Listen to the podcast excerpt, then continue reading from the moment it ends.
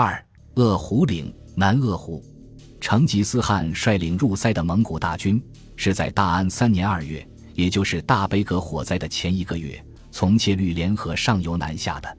据记载，蒙古军先来到了金朝西北边境外，阴山以北一个叫做汪古的部族的领地。汪古人本来是金朝的边疆属民，还负有为女真人守卫西北界壕的任务。他们扼守的边界，据考证是金朝的靖州以北，今内蒙古四子王旗直到达尔罕茂明安联合旗的一段界壕。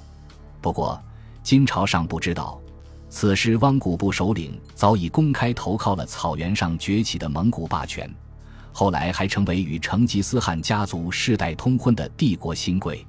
在汪古部首领阿拉乌斯、梯吉、忽里的热心指引下，蒙古大军绕道金界壕，进入阴山以南，向金朝抚州地区边防军发起了试探性进攻。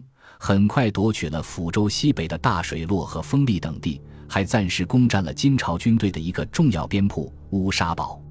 金朝前后数十年耗费大量人力物力打造的第一道边防线。几乎没有发挥任何阻碍甚至迟滞敌军的作用。此后三个月，首战告捷的蒙古军退回阴山北部草原避暑休养。界壕以南，金朝的西北边境，自北向南分布有三个边防重镇：抚州、昌州和环州。这三座重镇素好富实，人皆勇健，战略地位十分关键。其中，抚州下辖柔远、吉宁、丰利。威宁四县，境内有鸳鸯泊、盖里泊、白水坡等众多水源，牧草丰茂，便于军队行进和屯驻。攻入长城以南的蒙古军队，若能占领抚州，就相当于突破了金朝边境三道纵深防御的中心环节。边境失守的急报是四月初传到中都的，朝野皆知。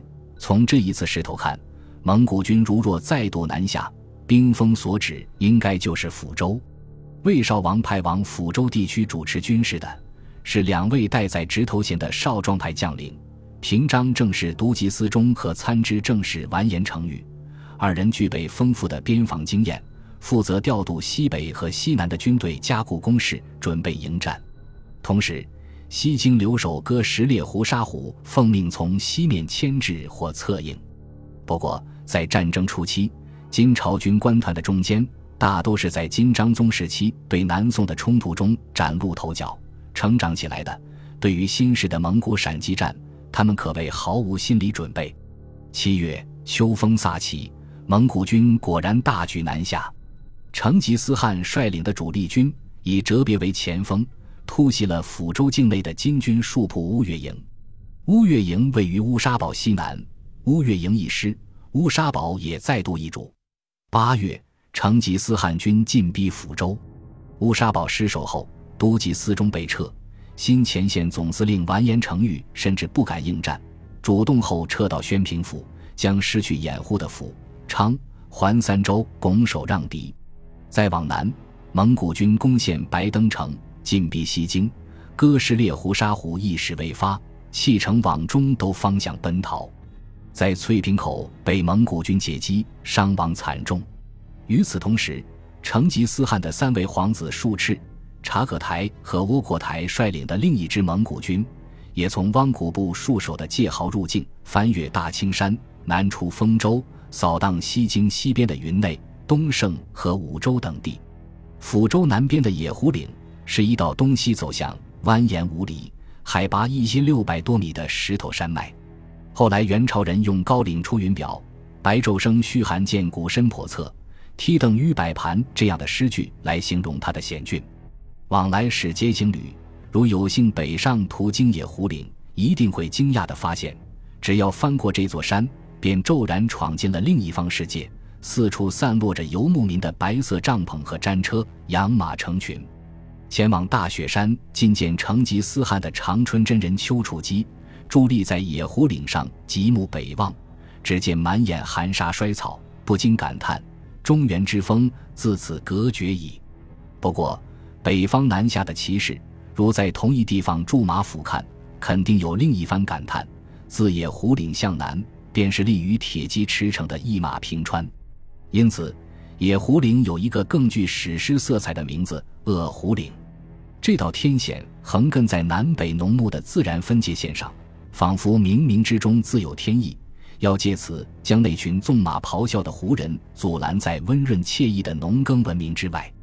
大安三年九月，在连失三州之地后，奉命在野狐岭一线布防，阻击蒙古军继续南下的金朝军队。浑然不觉，他们正处在一个自然和历史意义如此关键的地理坐标之上。对于此后野狐岭发生的那场大战，金朝的记载十分简略，大概因为魏少王一朝政乱于内，兵败于外，他自己身死国促，记住王师，所以史料大多散佚。遗憾的是，胜利一方蒙古人的记载同样简单，再加上个别与双方记载都举语的南宋传闻之词。使得野狐岭之战的真相十分模糊。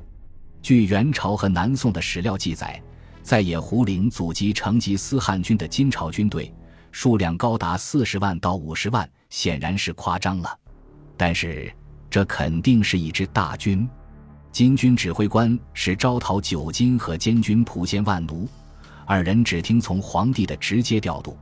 前锋是一名叫做定薛的武将，而撤到宣平的完颜成玉。在后方充当预备队，列阵之后，双方都未轻举妄动，而是互相试探了一番。金朝派去见成吉思汗的契丹人石抹明安，转身就投靠了蒙古。蒙古派出侦察的西夏人察罕，却留意到金军的骑兵马足轻动，不足畏也。看来这支金军人数虽多，却并非训练有素、沉着冷静，要么就是缺乏拼死一战的勇气。于是，蒙古军率先抢占了野狐岭北的山口花儿嘴，双方激战近日。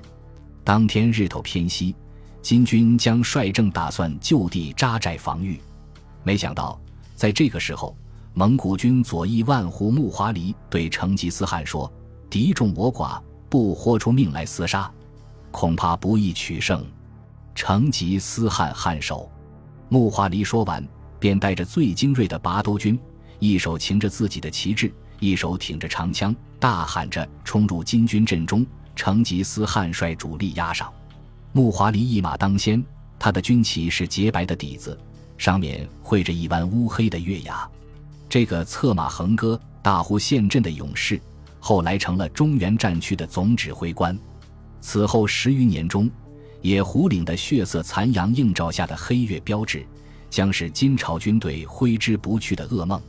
木华黎率领死士冲向野狐岭北的金军大阵，很像在滑铁卢战场上，勇士中的勇士内伊元帅奋不顾身，率领五千名法军重骑兵冲击圣让山上的英军阵地。那同样是日落之前决定胜负的一刻。不过，成吉思汗远比滑铁卢的拿破仑幸运，他的格鲁希准时到达了战场。据《大金国志》说，当时。有一支蒙古军悄悄迂回到了金军侧后，配合木华黎发动了突袭。大军乘国兵不备，出谷冲突，又调一军转出其后。金军忽然腹背受敌，败如山倒，死者毕野色川。波斯文史书史籍也说，整个原野充满了血腥气。蒙古骑兵呼啸着追逐四处溃逃的金军，刀砍、枪刺、杀戮、围歼。沿途僵尸百里，败军尾气的军资堆积如山。蒙古军一直追击到快河川，追上了撤退中的完颜成玉军。不久前，成玉撤到宣平，马上就向当地人打听去宣德府的小路。此时，他更是如惊弓之鸟，丢下军队，借着夜色掩护，头也不回，一路狂奔到了宣德。十年后。长春真人丘处机带领弟子北上觐见成吉思汗，途经野狐岭，但见白骨皑皑，布满山岭。弟子宋德芳等人指着草丛中的枯骨说：“我辈归来时，定要举行金鹿道场，超度此地亡魂，这也是此行的一段姻缘。”野狐岭战败，给金朝的命运投下了漫长的阴影。经此一役。女真人苦心经营数十年的西北军精锐一朝尽丧，此后有十年左右的时间，金朝再无能力同蒙古军打一场旗鼓相当的野战。南宋还传言，金朝为此投入的百年兵力都消折溃散殆尽。史家甚至评论：“金之亡，绝于世矣。”野狐岭之战后，蒙古军接连攻占宣德府、奉圣州、德兴府，从此再往南，只剩下中都北面的最后一道门户——居庸关。这个险峻的关隘，控扼着横穿太行山的通道中最北面的那一条军都行。哲别青石小计，引出了守关的金军，随即歼灭之，夺取了关口。九月。成吉思汗把他的大帐扎在了居庸关南面一片凸起的宽阔平地上，此地叫做龙虎台，距离中都不过百里。少数奉命向前方查探的蒙古哨马，已经能够遥遥望见平原上那座壮丽的都城了。本集播放完毕，感谢您的收听，喜欢请订阅加关注，主页有更多精彩内容。